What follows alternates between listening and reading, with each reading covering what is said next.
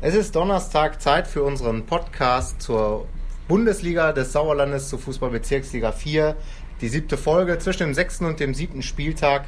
Und heute beginne ich Elmar Redemann von der WP mal mit einer ganz erfreulichen Nachricht, nämlich dass Marcel Gajewski, der Torwart der SG Seckenrode Fretter, aus dem Krankenhaus entlassen worden ist. Der Keeper äh, hatte sich bei der 2 zu 5 Niederlage am vergangenen Spieltag beim TuS nach einem Zusammenprall eine Kopfverletzung zugezogen und war mit einem Rettungshubschrauber in eine Spezialklinik nach Dortmund geflogen worden. Da sah es erst ganz schlimm aus. Er hatte aber, kann man glaube ich jetzt so sagen, Glück im Unglück, eine schwere Gehirnerschütterung und eine Schädelprellung davongetragen. Ja, aber den Umständen entsprechend geht es ihm wieder ganz gut, oder Rainer, was weißt du? Ja, also wie gesagt, erstmal von mir auch schönen guten Tag. Ähm, jetzt heißt es für ihn erst einmal Ruhe antun. Also auch der Verein sagt, wir geben ihm alle Zeit der Welt und wir spielen ja jetzt hier zwar in der Bundesliga, aber in der Bundesliga des Sauerlandes und nicht im Profifußball.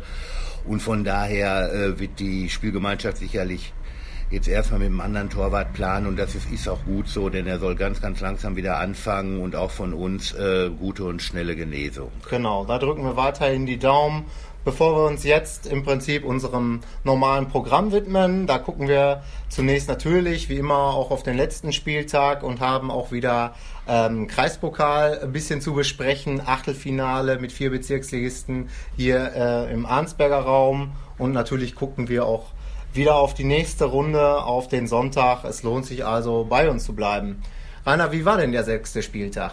Ja, also wie gesagt, an der Spitze, da ist Langenholthausen weiter das Maß der Dinge. Also die Mannschaft von Düsterloh hat 2 zu 0 in Unterzahl beim SSV Meschede gewonnen. Keeper Beutler hatte die rote Karte gesehen. Ich glaube, das hast du sogar getippt, ne? Also das Ergebnis nicht, das mit der roten ja, also, Karte. Also der Tipp ist, glaube ich, 4-4 ausgegangen. Von daher zeigt die Tendenz bei mir nach oben.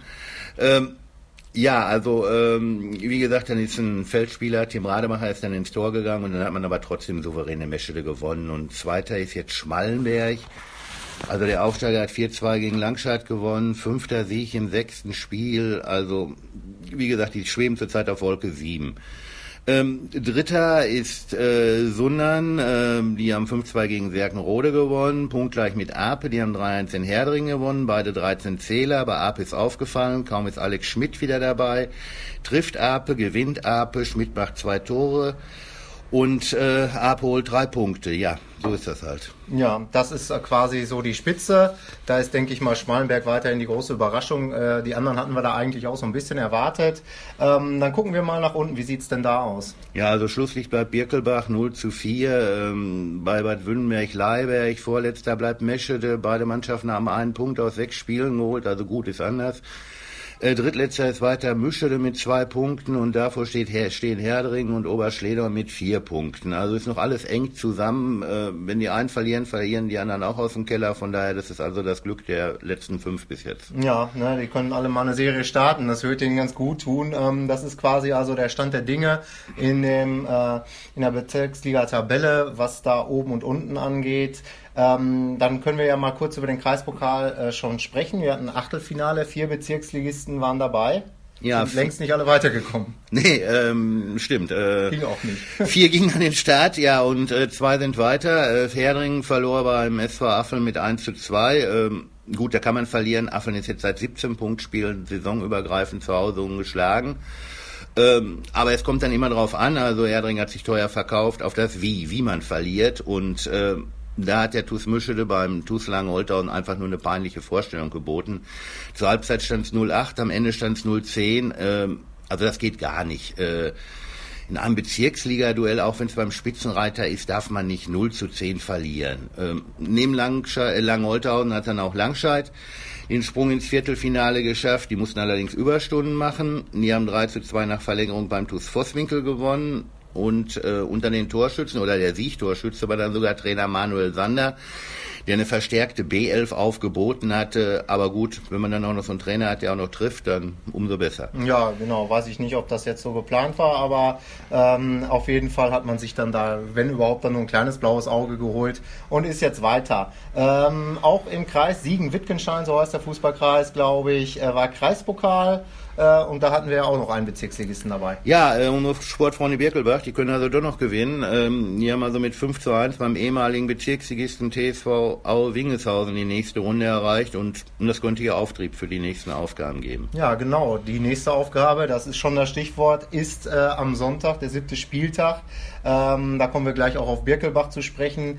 Ähm, erste Partie, äh, um die wir uns kümmern, die wir besprechen und dann auch tippen natürlich, ist äh, aber auf unserer Liste VfB Marsberg gegen Langscheid.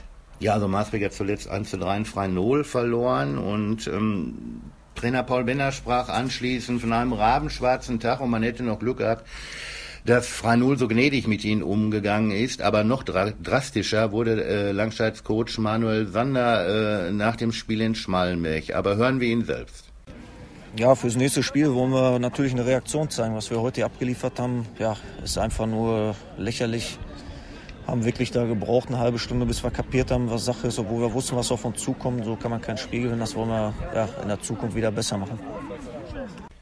Ja, das kann man Tacheles nennen. Ähm, also beide Vereine haben so ein bisschen was wieder gut zu machen vielleicht, ähm, sind aber auch ambitioniert. Was ist dein Tipp für dieses ja, durchaus interessante Duell? Ja gut, Langstadt hat jetzt die Verlängerung gespielt noch in Vosswinkel, allerdings auch mit einer B11. Ähm, ja, und bei Maasbeck zeigt die Kurve so ein bisschen nach unten. Also ich würde sagen, mein Tipp 3-1 für Langstadt. Okay, dann sag ich mal 2-2, damit ich dir möglichst mhm. auch widerspreche. Ähm, nächstes Duell, ja. Äh, hochinteressant, äh, ich kann den Schmunzeln nicht verkleifen, wenn ich hier sehe, Birkelbach gegen Meschede. Ja, also mehr Kellerduell geht nicht. Äh, letzter gegen Vorletzter. Äh, gut, Birkelbach jetzt durch das Erfolgserlebnis im Pokal äh, glaube ich schon, dass sie das Spiel 2-1 gewinnen werden. Mhm, okay, da muss ich mir jetzt was überlegen. Ich halte jetzt einfach mal dagegen und tippe 0-0. Ist auch ein schöner Tipp für dieses Spiel. Mhm. Ähm, ja, Langenholthausen gegen Jüngsten. Derby am Düsseldorf. Ja, oder Baneske äh, gegen Gian Marco De Luca. Das sind die beiden Top-Torschützen der Vereine. Beide haben acht Tore. Ähm, ja, und in der Torschützenliste, da ist Hügens mit Langenholthausen auf Augenhöhe, in der Tabelle verständlicherweise nicht, äh, aber trotzdem der Aufsteiger ist Neunter mit acht Punkten. Ähm, hat bisher äh, eine solide Saison gespielt. Äh, Langenholthausen ist Erster mit weißer Weste. Und das wird auch so bleiben. Mein Tipp 3-1. Okay, ich äh, wünsche mir mal so einen richtigen Schlagabtausch und ein 5 zu 2. Oh. Mhm. Okay, dann äh, spielt Mischede gegen Schmalenberg. Ja, also das ist das Aufsteigerduell. Ähm, ja, und auch sehr ungleiche Vorzeichen. Ja, ich würde sagen, ungleiches äh, Duell ja, unter Aufsteigern. Richtig, Vorletzter gegen Zweiter. Äh, und während in Schmalenberg nach dem Traumstart weiter die Sonne scheint, ja, ist in Mischede nach diesem Albtraumstart eine Sonnenfinsternis aufgezogen. Also da muss man schon sagen, da muss jetzt mehr kommen. Ähm, aber Schmalenbergs Trainer Merso Mersowski sagt, das können wir nicht so im Vorbeigehen machen. Und aber hören wir ihn mal. Ähm, ja, auf, auf, auf nächstes Spiel, der Ausblick ist, ähm, wir haben heute eine Top-Mannschaft geschlagen. Wir sind jetzt vor Langzeit, sind ähm, gut in die Saison gekommen.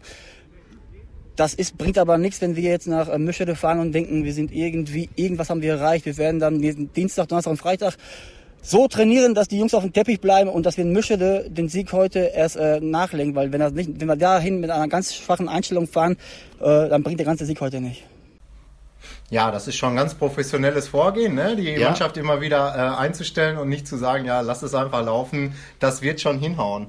Ähm, wie äh, schätzt du ein, wie das äh, Spiel laufen wird? Ja, ich glaube schon, dass ähm, Schmalenberg unbedingt versuchen wird, das Spiel zu gewinnen, weil sie spielen ja dann am kommenden Spieltag das Topspiel gegen Langeholthausen und mische dann nach dem 2 zu 5 in Hüingsen, nach dem 0 zu 10 im Pokal jetzt in Langeholthausen. Also so leid es mir tut, aber die sind einfach nicht bezirksligatauglich und mein Tipp ist 3-1 für Schmalenberg. Ja, da tippe ich jetzt nicht aus Prinzip was anderes, da gehe ich mal mit im Großen und Ganzen. Ich tippe auch 3 zu 0 für Schmalenberg-Fredeburg.